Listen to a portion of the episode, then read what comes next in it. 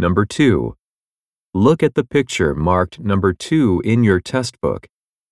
A, The woman's trying on a hat. B, The woman's walking through an entrance. C, The woman's speaking to a store clerk. D. The woman's wearing a pair of glasses.